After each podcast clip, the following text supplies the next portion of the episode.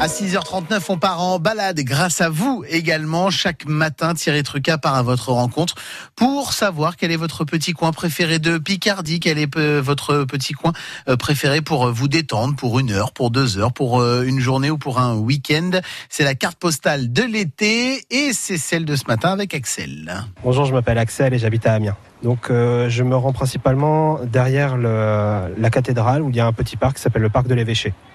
Donc il y a des arbres et euh, un petit vent frais euh, qui est bien euh, quand il fait chaud. Donc j'y vais avec des amis, on refait le monde justement. Là c'est surtout un endroit calme où il n'y a pas beaucoup de monde, il n'y a pas beaucoup de passages et le fait soit, ça soit frais, on, apprécie le moment. Et si vous avez un autre endroit dans les alentours d'Amiens à, conseiller à quelqu'un, un Picard qui serait à l'autre bout de la région ou à un touriste de passage, ce serait lequel?